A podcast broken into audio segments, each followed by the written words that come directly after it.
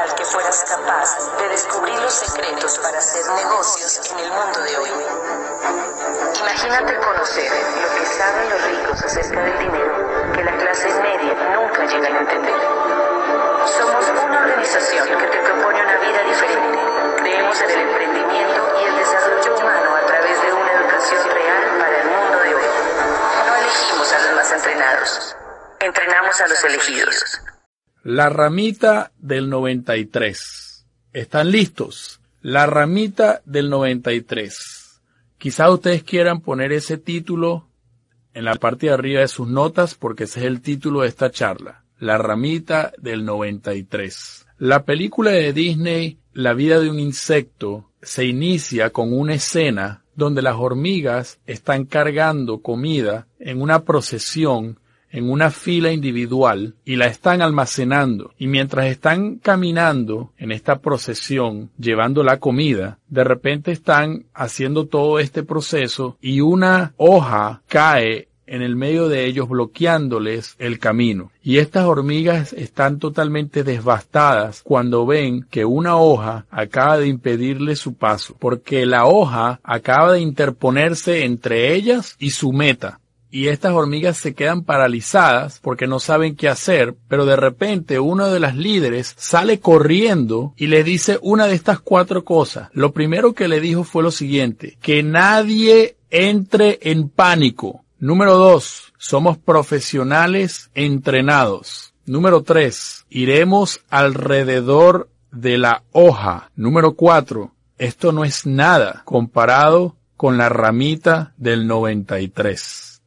Escuchen estas estadísticas, esto realmente los va a sorprender. 40% de nuestras preocupaciones jamás acontecen. 40% de lo cual, de lo que tú te preocupas nunca sucede. 30% de lo que tú te preocupas está en el pasado y ya no hay manera de cambiarlo. 12% de nuestras preocupaciones son innecesarias y tan solo el 8% son preocupaciones legítimas de las cuales sí tenemos que preocuparnos. O sea, 92% del tiempo que tú pasas preocupándote y entrando en pánico es tiempo perdido. Déjeme decirle esto. La fe es la creencia de aquello que yo no puedo ver va a suceder. ¿Cuántos de ustedes están de acuerdo con eso? La fe es la creencia de que lo que no puedo ver va a suceder. Por otro lado, el miedo, quizás ustedes quieran escribir las definiciones de estas palabras porque realmente es interesante. Déjenme dar, ya les di la, definición de la fe, déjenme darles ahora la definición del miedo. El temor es la creencia de lo que no puedo ver que va a suceder.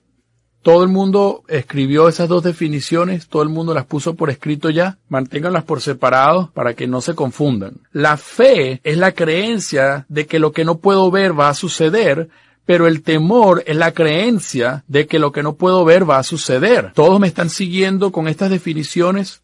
¿Entienden la diferencia entre una, una y la otra? ¿Cuántos de ustedes entienden que es exactamente la misma definición para cada una de las dos palabras? El temor es la fe absoluta de que todo lo que va a suceder va a ser un fracaso. De eso se trata el temor. Entonces, si tú tienes la habilidad de tener miedo, entonces tienes la habilidad de tener fe. Porque cuando tú tienes miedo, ya tienes la creencia de que algo que tú no puedes ver va a suceder. Ahora tenemos que lograr que tú pienses o que tú creas que algo bueno va a suceder. El temor causa que tú creas que algo negativo va a suceder la fe causa que tú creas que algo positivo va a suceder. Si tú tienes la capacidad de tener miedo, tienes también la capacidad de tener fe. Una vez más, lo único que tenemos que lograr es que tú pienses que algo positivo va a suceder y ya tienes la fe. De hecho, está comprobado que las personas con la expectativa de que cosas positivas le van a suceder, le pasan más cosas positivas. Y las personas con la expectativa de que más cosas negativas le van a suceder, le pasan más cosas negativas.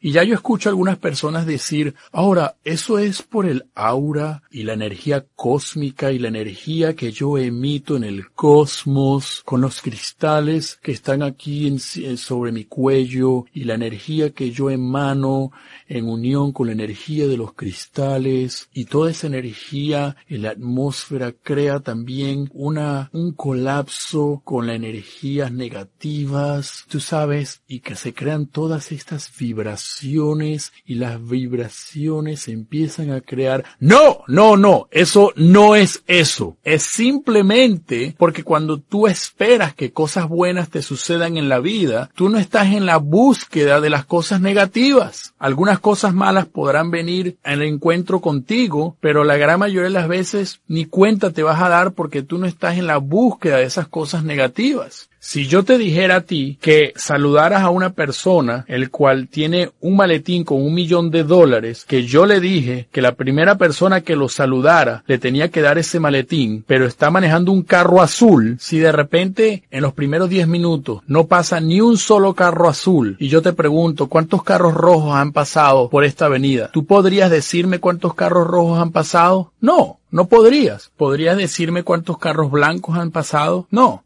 ¿Por qué? Porque lo único que estabas buscando era un carro azul. O sea, en otras palabras, no estabas viendo nada negativo, estabas buscando por lo positivo y por eso es que no puedes decirme nada negativo que haya sucedido en ese día. ¿Entienden el ejemplo que les quiero dar? En este caso lo positivo era el carro azul y tú realmente no te diste cuenta de lo negativo que eran los carros rojos y blancos. Me explico. Eh, esto mismo se, se aplica a la vida de cada uno de nosotros. Pero ustedes ven, hay personas que siempre están esperando que todo salga mal. Es como, usted nunca ha escuchado a alguien decir, bueno, con la suerte que yo tengo.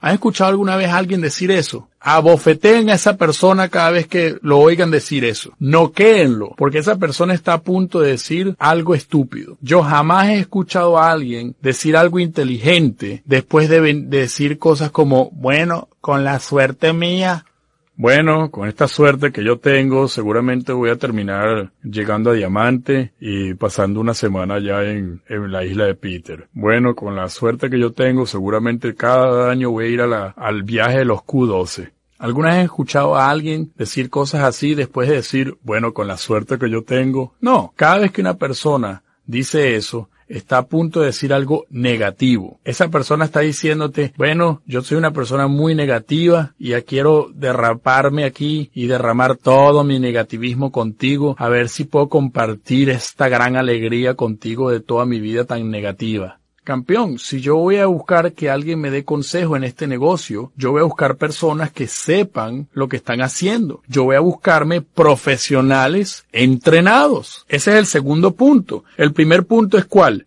Que nadie entre en pánico. El segundo punto es que te rodees de qué? De profesionales entrenados. Cuando se trata de recibir consejo con respecto a tu negocio, consíguete a alguien que ya está donde tú quieres estar y pregúntales que te digan a ti qué tienes que hacer como su, como tu siguiente paso. ¿Qué es lo próximo que tienes que hacer? Yo jamás en mi vida he visto un negocio que ayude a las personas a crecer y a cambiar como este negocio. Nunca. Yo le estaba diciendo ayer a una persona que si alguien se, se mete en este negocio, si alguien entra en este negocio por dos años y escucha todos los cassettes, todos los libros y va a todas las convenciones por dos años y no hace ni un centavo en este negocio, esa persona después de dos años sería una mejor persona, una persona cambiada, sería un hombre nuevo, gracias a la asociación que hay dentro de este negocio. A mí me impacta el hecho de que hay personas que dicen, espérate un segundo, tú me estás diciendo que, que necesito un cassette, que tengo que comprar un cassette cada semana. ¿Y cuesta cuánto? ¿Cuánto me dijiste que cuesta eso? Espérate un segundo. Si eso cuesta plata, entonces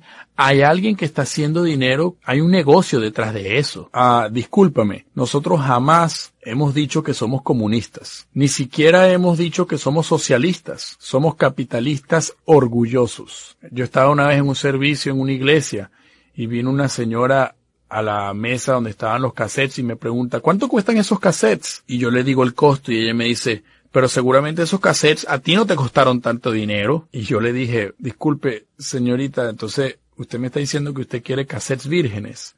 Campeón, tú no estás pagando por el cassette, tú estás pagando por la información que contiene ese cassette. Dime de una universidad en el mundo, en el universo, a la cual tú puedas ir por 6 dólares a la semana. ¿Están entendiendo lo que les quiero decir?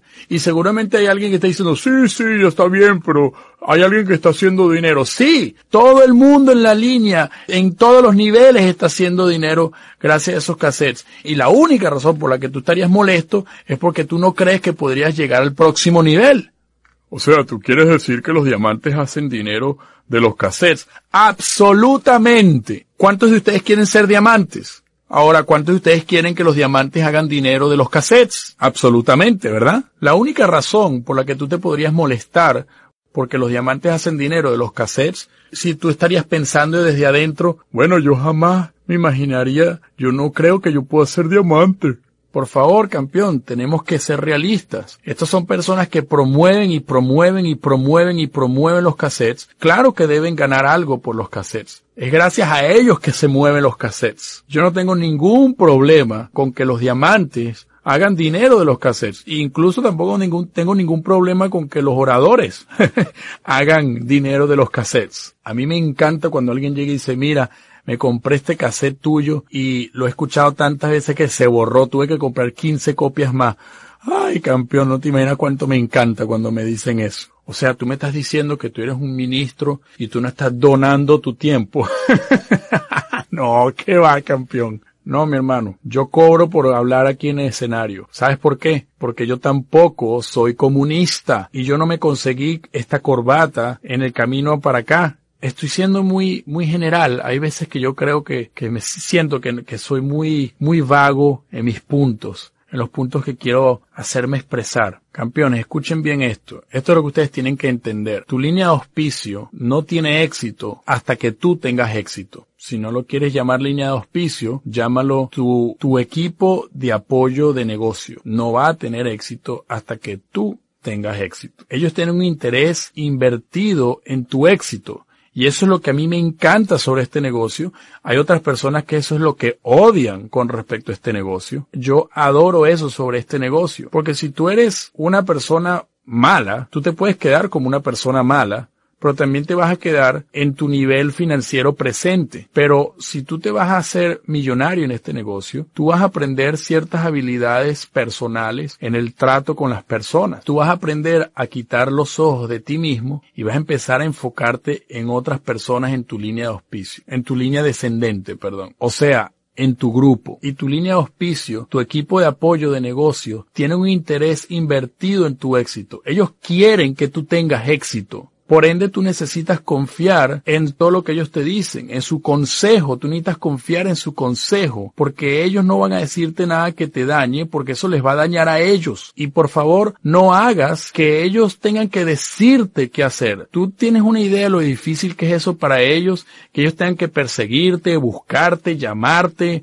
para que ellos te puedan decir a ti y te tengan que decir qué es lo que tú tienes que hacer, déjame decirte, ellos no van a hacer eso, porque ellos tienen a otras personas hambrientas corriendo detrás de ellos diciéndole, epa campeón, yo quiero ser diamante, yo quiero lograr este negocio, dime qué hacer. Entonces ellos no van a tener tiempo de ir a perseguirte a ti cuando ellos ya tienen a otras personas persiguiéndolos a ellos, porque hay otros diciéndoles, yo estoy listo para cambiar, ya yo estoy listo para convertirme en la persona que me tengo que convertir para poder hacer mis sueños una realidad. Dime qué es lo próximo que tengo que hacer. ¿Y tú crees que ellos te van a estar persiguiendo a ti? Olvídalo. Ellos ya tienen estas personas hambrientas corriendo detrás de ellos para que ellos los ayuden. Tú tienes que tener un mentor. Alguien tiene que ser tu mentor en este negocio tú solamente vas a llegar al nivel de éxito al cual tu mentor ya haya llegado. De manera que si tú quieres llegar a un nuevo nivel, consíguete un mentor que ya esté en ese nivel. Consíguete a alguien que te pueda aconsejar de cómo llegar a ese nivel. Pero asóciate con personas que sean profesionales entrenados. No recibas consejos de personas que andan por la calle diciendo, ay, ya yo intenté eso una vez y no funcionó. Yo una vez le presenté el proyecto a una persona y después fui a hacer el seguimiento y le pregunto, ¿estás listo para arrancar? Y él, no, no, ¿qué va? No, no estoy. hablé con un tipo allá en el trabajo y él me dijo que él intentó eso hace varios años y nada, él dice que esto no funciona. Y yo le pregunté, ¿por cuánto tiempo lo intentó? Y él dijo, bueno, por seis meses más o menos. Entonces yo le contesté, o sea, él es una persona que sabe cómo rajarse y tú le preguntaste cómo se raja. Y tú sabes, él estaba, ah, bueno, eh, eh, ah, tú sabes, ah, yo quiero decirles algo a ustedes. Muchos de ustedes están preocupados en ser bonachones con aquellas personas que les acaban de decir que no están interesados. Y yo no, campeón. Una vez que tú me dices a mí que esto no está interesado, yo me quito los guantes. Ahora sí me voy a divertir contigo. Una vez yo estaba enseñando este plan y al final del plan una persona llega y me dice, bueno, no, yo no creo que yo me voy a meter en este negocito, pero yo me voy a meter en la, en la bolsa a ver cómo están sus acciones, a ver si compro, tú sabes, acciones y me hago millonario de las acciones. Y yo le digo a él, ay, disculpa, tú creo que, que malentendiste toda la presentación. En esta compañía no hay acciones. Y él dijo, ah, entonces no son tan grandes como yo creía que ustedes eran. Y yo le dije, no, discúlpeme, tú como que no entiendes muy bien por qué las personas venden acciones. Y es una razón muy sencilla, porque no tienen suficiente dinero para hacer correr sus compañías. Y él dijo, no entiendo, y le dije, yo te explico, las acciones son propiedad de la compañía ellos están buscando propietarios, o sea, están dando parte de su propiedad porque ellos no tienen suficiente dinero para hacer correr sus negocios. Nosotros no tenemos ese problema. Nosotros estamos totalmente solventes. Y este genio, realmente no era ningún genio, estoy siendo sarcástico, pero me dice, no, yo no voy a hacer esto porque después que hablé con el amigo mío, él dijo que esto no funciona. Y yo le dije, disculpa, si nosotros utilizamos tu lógica y tu punto de vista, significaría lo siguiente, que si tú quieres abrir un restaurante de pollo, tú jamás tomarías el consejo del coronel Sanders que es obviamente quien hizo Kentucky Fried Chicken. No, él ni siquiera estuviera en tu lista, sencillamente porque él tuvo éxito y fue constante y se mantuvo en el negocio y fue exitoso. Aparentemente tú le preguntarías solamente a aquellas personas que intentaron abrir un restaurante y nunca lo lograron. O sea, tú buscarías a todas las personas que abrieron un negocio de pollo y a los seis meses estaban en bancarrota y tú recibirías su consejo y basado en el consejo de ellos es que tú tomarías tu decisión, ¿verdad? Qué inteligente es eso. Déjenme decirles algo, señores. Es una decisión bastante necia el preguntarle consejos sobre este negocio a personas que jamás han hecho que esto funcione. Tú tienes que preguntarle a personas que han tenido éxito en esto. Si tú quieres tener éxito en este negocio, tú tienes que preguntar a alguien en tu línea de auspicio, en tu equipo de apoyo, alguien que ya haya tenido éxito, porque el éxito de ellos depende del éxito tuyo. Campeón, yo gano muy buen dinero. Créanme lo que les estoy diciendo, yo gano muy buena plata, pero yo no compro yo no hago ninguna compra significativa sin antes preguntarle a mi línea de auspicio Tommy Harper. Y no es porque no tenga dinero o porque no sepa manejar mi dinero. Es porque sé que Tommy tiene un interés en que yo sea exitoso. Y ninguno consejo que él me dé va a ser para deterioro mío, sino para mi beneficio. Y yo sé que él quiere que yo tenga la suficiente liquidez en mis finanzas para poder invertir en mi negocio y hacerlo funcionar al punto de llegar a donde él ha llegado en su negocio. Por eso es que yo no tomo ninguna decisión financiera sin primero preguntarle a él. Y es bastante necio si tú andas por ahí comprando casas y carros y todo tipo de, de, de, juguetes y todo tipo de cosas sin, sin antes consultar con un profesional entrenado si algo negativo pasa en tu organización o alguien se raja o algo por el estilo y tú estás a punto de tirar la toalla, no salgas a hablar con alguien en tu grupo, alguien en tus downline, no salgas a hablar con alguien que es crossline, no salgas y lloriquees con tu esposa, ve donde tu línea de auspicio, ve con alguien en tu línea de auspicio que ya ha pasado por esto más de una vez, muchas más veces que lo que tú has pasado y deja que ellos te encaminen y te guíen en el proceso. Lo tercero que se debe hacer en un momento de crisis es ir alrededor de la hoja. No permitas que los obstáculos te detengan. Pasa alrededor de ellos, sencillamente toma otro camino. Sí, quizás te ponga un poco más lento, pero no dejes que eso te detenga por completo. Quizás tú no llegues a la meta en la fecha que pusiste como tope para llegar a la meta, pero no dejes que eso te detenga, sencillamente ve alrededor de la hoja, en este caso del obstáculo siempre dirigiéndote hacia tu meta. Escuchen esto, esto no es un orador dirigiéndose a una audiencia y él levantó una hoja en blanco y en la hoja en blanco puso un punto negro en el medio de la hoja y él le pregunta a la audiencia, ¿qué es lo que todo el mundo está viendo ahora? Y todo el mundo dijo, un punto negro. Y él preguntó, ¿ven alguna otra cosa? Un punto negro, eso es todo lo que vemos. No hay nada más, hay algo más que ustedes ven aquí. No, un punto negro, y él le pregunta a la audiencia, ¿hay alguien aquí que de alguna manera se ha dado cuenta que yo estoy agarrando una hoja blanca de papel? Todo el mundo se enfoca en ese pequeño punto negro y nadie podía ver el panorama completo. Como te pueden dar cuenta, solamente vemos las cosas que están mal, nunca vemos lo correcto, nunca vemos todo el panorama, nos enfocamos en lo negativo solamente. Napoleón nunca vio los Alpes, él solamente vio a Italia. Cuando él fue a conquistar a Italia, él no se enfocó en los Alpes, él se enfocó en Italia. Él solamente sabía que para él los Alpes era algo que él tenía que cruzar para poder llegar a Italia, la cual era su meta. Cuando una madre está en el hospital dando a luz a un bebé o a su bebé, ella ve más allá de los dolores de parto y ella lo que ve es el gozo de tener a ese niño en sus brazos. La Biblia dice en Hebreos capítulo 12, el cual por el gozo puesto delante de él sufrió la cruz. A Jesús no le gustó la cruz. No era algo que él realmente estaba emocionado de sufrir, pero él sencillamente sabía que la cruz era el medio por el cual él podía llegar donde él, hacia donde él se iba a dirigir. Lo que sucede es que las personas están tan abrumadas y tan enfocadas en los problemas del momento que se les olvida su sueño y sus metas, o sea, las pierden de vista por completo. La meta continúa siendo la misma. El problema es que uno se enfoca en este momento, lo que estamos viendo en este momento es el obstáculo y no la meta. Tú necesitas poner tus ojos de nuevo en la meta, volverlos a poner donde una vez los tenías. Y cuando tú tienes tus ojos puestos en la meta, tú vas a conseguir una manera de ir alrededor de la hoja. Permítanme leerlo esto a ustedes.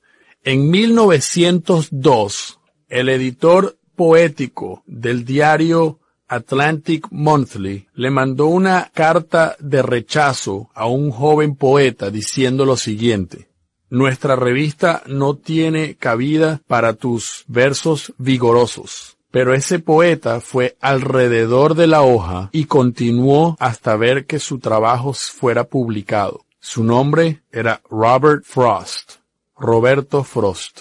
Hay muchas personas hoy en día que están muy contentas de que Roberto Frost fue alrededor de la hoja y no permitió que un rechazo se interpusiera en su camino, una carta de rechazo. Hay muchos de ustedes aquí que cuando alguien les dice que no, o ustedes tienen un no-show, o alguien les rechaza el negocio, ustedes se lo toman de manera personal. No se lo tomen de manera personal. Campeón, esto es un negocio. En los negocios tú no te puedes tomar las cosas de manera personal. Tú tienes que aprender a separar el rechazo de lo personal. Si alguien te dice que no, si tuviste un no-show, o si alguien se raja, Mira, campeón, la gente se raja. Y a lo mejor tú estás diciendo, epa, epa, no digas eso, no, no puedes decir que la gente se raja. Mira, yo te voy a decir algo.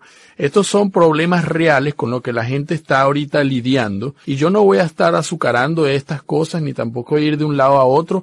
Así es como funciona este negocio. La gente se raja, la gente entra y se raja, la gente entra y se queda. Y tú vas a tener que entender eso porque vas a tener que afrontar el que la gente se entre en tu negocio y se raje. Porque dentro de una o dos semanas tú vas a estar allá afuera solo, haciendo este negocio solo.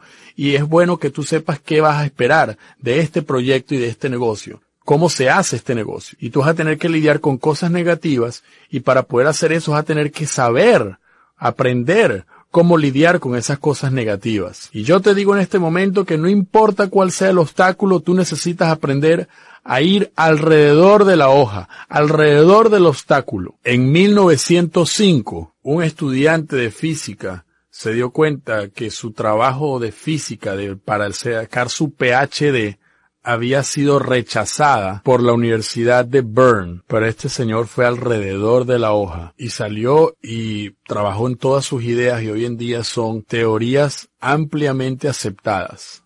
Su nombre, Albert Einstein. Hay algunas personas que si su trabajo de PhD es rechazado por una universidad, ellos dirían, bueno, está bien, me rajo. Yo, yo no entiendo eso, eso no me entra a mí en la cabeza. Yo no puedo concebir esa mentalidad. Esa mentalidad yo no la entiendo. Yo estaba hablando en una convención en Michigan en diciembre y sí, bueno, nevó y tuvimos que quedarnos en el, en el lugar más de lo esperado. Nos llevan entonces a un hotel y a la siguiente mañana nos buscan y nos llevan al aeropuerto y nos montan en el aeropuerto, en el avión, perdón, y después nos vuelven a sacar del avión para volvernos a sentar en, la, en, la, en los pasillos de espera. Y todas estas personas estaban ahí paradas en línea recta, parecían unas orugas de procesión, todas sentadas tomando órdenes. Tú sabes, así como, ¿por qué estás ahí parado? Bueno, porque a mí me dijeron que me quedara aquí parado y aquí estoy parado. Yo, yo soy excelente estando en línea, en fila recta. Yo soy excelente, excelente, excelente, excelente estando aquí parado en fila recta. Y yo le digo a Gina, mi amor, quédate aquí en la línea que yo, yo vengo, yo le voy a dar un mensaje a García. Yo fui a cada casillero de cada aerolínea en ese aeropuerto. Para el momento en que nosotros partimos de ese aeropuerto, todo el mundo sabía quién era yo. Finalmente llegué a uno de los casilleros que nos me dijo, sí tenemos un viaje a Nueva Orleans, pero fue cancelado. Y yo, ah, bueno, muchas gracias. Entonces yo le digo a la persona, ¿me puedes llevar a algún lugar cercano a Nueva Orleans. Y la persona en el casillero me dice, no, no hay ningún lugar cerca de Nueva Orleans donde estemos volando ahora. Y yo le dije, ¿por qué no hacemos esto? ¿Por qué no partimos de aquí y me llevas a Detroit? De Detroit me llevas a Houston porque yo sé que en Houston sí hay vuelos a Nueva Orleans. Y la persona me dice, bueno, sí, sí te puedo llevar aquí a Detroit, de Detroit a Houston, ay, no, no, pero no te puedo llevar a Nueva Orleans, no esta noche. Entonces yo le digo, ¿me puedes llevar a Baton Rouge? Que eso es una hora de Nueva Orleans. Y me dijeron, sí, sí puedo, eso sí podemos hacerlo. Y yo le dije, hazlo. Y yo llamé a mi hermana y a mi primo Dwayne y le dije, Dwayne, ven para acá. Y, y Dwayne me dice, ¿qué hago? Y yo le dije, te vas a quedar aquí en este casillero y tú no vas a dejar que nadie, nadie se acerque a este casillero. Ya yo vengo, voy a salir corriendo a buscar nuestras maletas para que nadie nos pueda quitar el puesto del avión. Y a lo mejor tú dirás, ¿por qué, por qué fuiste tú a buscar las maletas? ¿Por qué no dejaste que otra persona las fuera a buscar? Y yo te voy a decir por qué, porque yo sabía que yo iba a poder, yo iba a hacer, asegurarme de que yo agarraba las, las maletas. Yo sé cómo ir alrededor de la hoja. Yo no me voy a quedar ahí parado esperando a que me digan, ay, disculpen la molestia, señor, pero va a estar aquí dos más, dos meses más. ¿Le gustaría alquilar un apartamento? Hay algunos de ustedes que cuando algo malo pasa en sus vidas, ustedes dicen, ay, discúlpenme, me voy a quedar aquí acostado. ¿Alguien tiene una, una, una, una almohada que me pueda prestar porque yo sencillamente me voy a rendir? Yo no entiendo eso. Eso no, eso es inconcebible. Llegué al casillero donde nos tenían a todos esperando y yo dije, disculpen, necesito mis maletas porque ya conseguí otro vuelo a donde me voy a ir y ellos, disculpen señor, pero tenemos que endosarle el ticket a usted, para la, para la otra línea. Yo le dije, no se preocupe, uno de ustedes dos va a venir conmigo para agilizar todo el proceso y ustedes pueden hacer eso y pueden hablar de una línea a otra línea directamente. Y yo agarré a la señora que estaba ahí y la agarré por el brazo y por la mano y caminamos junticos hasta el otro casillero para que ella pudiera arreglar el problema ahí en el momento. Y a lo mejor tú preguntarás, y Mark, pero ¿cómo se sintieron ellos? Yo no sé. Yo me fui de ese pueblo. Aprende a ir alrededor de la hoja. Ve alrededor de la hoja. No dejes, no permitas que esas cosas te detengan. En 1894, un estudiante de 16 años leyó una nota de su maestra que decía lo siguiente, una carencia evidente de éxito. Eso es lo que decía la nota de la maestra hacia ese estudiante. Pero este señor fue alrededor de la hoja y llegó a convertirse en uno de los líderes más grandes de la historia. Su nombre, Winston Churchill. Su maestro o su maestra le dijo que él tenía una carencia evidente de éxito. Yo ni siquiera yo, yo creo que eso ni siquiera hace sentido como oración. Yo creo que esa maestra necesitaba que la maestra de inglés le corrigiera la gramática de sus oraciones. Ella dijo que tenía una carencia evidente de éxito pero él fue alrededor de la hoja. ¿Estás tú dejando que otra persona te diga a ti qué eres tú capaz de hacer o tú te estás diciendo a ti mismo qué eres tú capaz de hacer? Campeón, ve alrededor de la hoja. En 1895, un vigoroso estudiante de la Universidad de Stanford se paró frente a Louis Janin, que era el director de la organización llamada La Mente Aguda. El estudiante estaba buscando un empleo a tiempo parcial. Él quería trabajar para el señor Janin. Y Janin le dijo, lo único que necesito en este momento es un estenógrafo. Y el señor, este joven le dice, de maravilla, señor Jenin, yo lo haré. Y le dijo, yo hago este, trabajo, pero no puedo regresar, no puedo estar aquí sino hasta el martes. Janine estuvo de acuerdo y el siguiente martes, este señor, este joven, llegó al trabajo tal como lo habían acordado. Janine le preguntó, ¿por qué es que no podías venir sino hasta el martes? Porque tuve que alquilar una máquina de escribir y aprender a usarla. hay personas que tú le enseñas este negocio y dice, Tú me estás diciendo que hay que trabajar con el Internet. Tú me estás diciendo que tengo que usar una computadora. Yo, yo no sé hacer eso. Aprende. Tienes cinco minutos. O sea, ¿cómo es posible que haya algunos de ustedes que se echen a morir porque la tecnología está cambiando? Duh. A lo mejor tú dirás, Mark, me acabas de ofender. Bueno, rájate. ¿Cuál es el problema? No estás en mi grupo. Vaya, rájese, muéstrame que estoy equivocado. Tú sabes, ya tú vas a ver, me voy a rajar. Y cuando tú estés allá en, en, la isla Peter, en Peter Island, yo voy a estar en mi casa todos los días, irnos de la casa al trabajo, trabajo, casa, y tú vas a estar allá sabroso, ya gozando un pullero allá en Peter Island. Y te vas a sentir muy mal por eso. Sí, ¿verdad? Ajá. Sí, bueno, o sea, si quieres, rájate. Eh, déjenme preguntarles algo. ¿Ustedes creen que estoy siendo poco objetivo, no estoy haciendo mi punto claro? ¿Quién, eh, estoy siendo sarcástico, por supuesto. Entonces este muchacho, este joven le dijo, porque tuve que alquilar una máquina de escribir y aprender a usarla. O sea, este muchacho fue alrededor de la hoja. Este estenógrafo se llamaba Albert Hoover, que su actitud de yo sí puedo, esa misma actitud lo llevó a ser el presidente número 31 de los Estados Unidos. Las metas a largo plazo impiden que nosotros nos frustremos ante los problemas de corto plazo. Permítame repetirles eso. Las metas a largo plazo impiden que nos frustremos ante los problemas de corto plazo. No importa en dónde te encuentras tú hoy. Lo importante es hacia dónde tú te estás dirigiendo, hacia dónde vas. No te conviertas en un experto en la hoja en el obstáculo, no te conviertas en un experto en eso. Realmente no necesitamos ningún botánico que nos explique a nosotros toda la composición de la hoja y cuánto tiempo va a tomar para que la hoja se descomponga y se salga del camino para que entonces nosotros podamos continuar con nuestro camino y llegar a la meta. Necesitamos a alguien que sencillamente sepa y esté dispuesto a ir alrededor de la hoja. Tiene que haber alguien allá que esté dispuesto a ir alrededor de la hoja. Número cuatro, Vamos, vamos a hacer una recapitulación.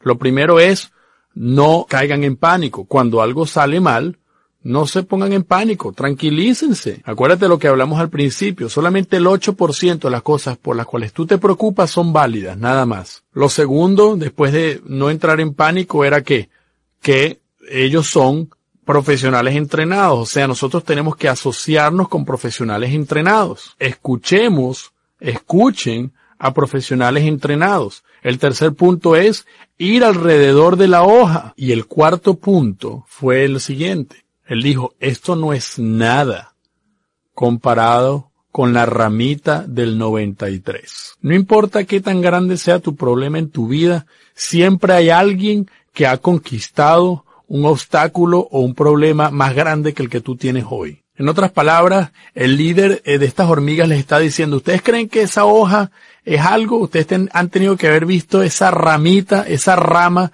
en el 93. Han tenido que haber visto la rama que tuvimos que mover nosotros. Comparado con esta hoja, eso no es nada. Nos tomó horas ir alrededor de esa rama, pero tú puedes hacerlo. Yo creo que tú lo puedes hacer. Una de las mejores voces que existen en la pantalla y en el escenario es la voz de James Earl Jones. Recientemente fue condecorado con ser uno de los 10 actores con una de las voces más hermosas en escenario y en pantalla. Pero a los nueve años, hasta que tenía aproximadamente 14, 15 años, Earl Jones tuvo que comunicarse con todos sus amigos y sus maestros por vía escrita, y no por su voz, sino porque tenía un problema con su habla. Él era gago, un problema muy serio si vas a ser actor. Hoy en día, él todavía combate con ese problema. ¿Algunos de ustedes tienen miedo de hablar con otras personas? Pues James Earl Jones tuvo que conquistar el ser gago antes de que él pudiera hablar con alguien, con una sola persona. Cada vez que tú consideres el, empezar a llorar, a lloriquear porque tu problemota, porque tu voz es tan grande, siempre va a haber alguien que te va a decir su historia y te vas a dar cuenta que su problema fue mucho más grande.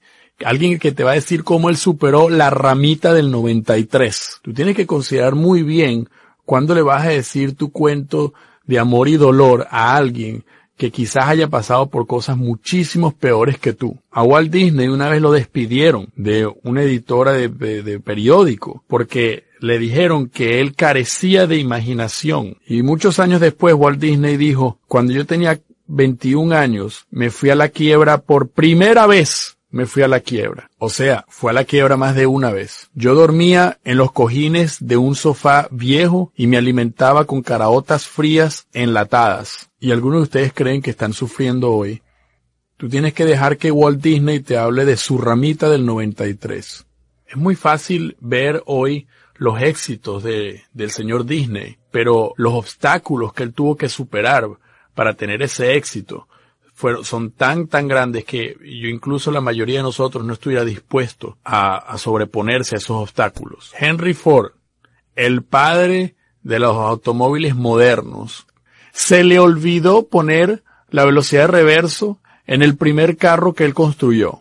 ¿Qué les parece eso? Y tú crees que tú tienes problema. El estacionamiento de este señor aparentemente era circular. Y después, para terminar esto con broche de oro, una vez que terminó de hacer el carro, se dio cuenta que la puerta del garaje no era suficientemente grande, entonces tuvo que abrir un hueco en la pared para que pudiera sacar el carro. Eso es verdad. Eso es una historia real. Si ustedes se van ahorita para Greensfield Village, el pueblo donde él nació, y hacen el tour, ustedes se van a dar cuenta, ahí está el hueco que él tuvo que hacer en la pared para poder sacar el carro del garaje. Desde muy temprana edad, Hal era una persona atlética y muy fuerte, pero cuando estaba llegando a cierta edad empezó a sufrir de una enfermedad psicomotora y sus nervios y sus músculos empezaron a perder movilidad y control. Eventualmente tuvo que utilizar un bastón para poder caminar hacia donde él quisiera dirigirse. No podía hacerlo solo ya. Él siempre estaba quejándose de su enfermedad y de los dolores y de lo incómodo que era tener esa enfermedad. En otras palabras, era un llorón. Siempre estaba lloriqueando por todo. Y a lo mejor tú dirás, Mark, pero tú no sabes por lo que él está sucediendo, por lo que él está pasando. Y yo te respondería, tú no sabes por lo que yo estoy pasando. Jamás me has escuchado decir por lo que yo paso. Y tampoco lo vas a escuchar hoy. Porque tú no viniste hoy a escuchar con respecto a mi, mi dolor. Tú viniste para acá hoy a conseguir la manera como tú puedes ser exitoso. Una vez cuando Hal estaba dirigiéndose a su casa en su carro, tuvo que hacer virar fuertemente hacia, hacia la derecha y él escuchó como su, su llanta, su caucho se había explotado. Vio las luces de una casa en la distancia y con un caucho espichado se dirigió hacia allá manejando sobre el ring y llegó a la callecita de piedra que llegaba hasta esa casa. Tocó la corneta y una joven apareció en el porche frontal de la casa. Hal bajó la ventana y gritó que tenía un caucho espichado. Y también le dijo a la muchacha que como él era paralítico, él necesitaba que alguien por favor le cambiara el caucho porque no paralítico, él era cojo y necesitaba que alguien le cambiara el caucho para que él, porque él no podía hacerlo. Él pidió si alguien por favor pudiera cambiar el caucho por él y esta joven le contestó, claro, ¿cómo no? Déjeme llamar a mi abuelo para que él lo haga. Y en pocos instantes, él vio como esta joven estaba dirigiéndose con su abuelo en el medio de la lluvia y el viento hacia el carro para cambiar el caucho y de vez en cuando él incluso se frustraba o se molestaba por la incompetencia de estas dos personas que no podían cambiar el caucho porque no podían poner el, el gato en el lugar correcto y las tuercas realmente están, no, pareciera que no sabían cambiar un caucho. Pero finalmente cambiaron el caucho y se acercaron a la ventana de este señor para decirle adiós. Y Hal le preguntó a este señor y a su nieta, ¿cuánto les debo? Y el señor dijo, no señor, usted no me debe nada.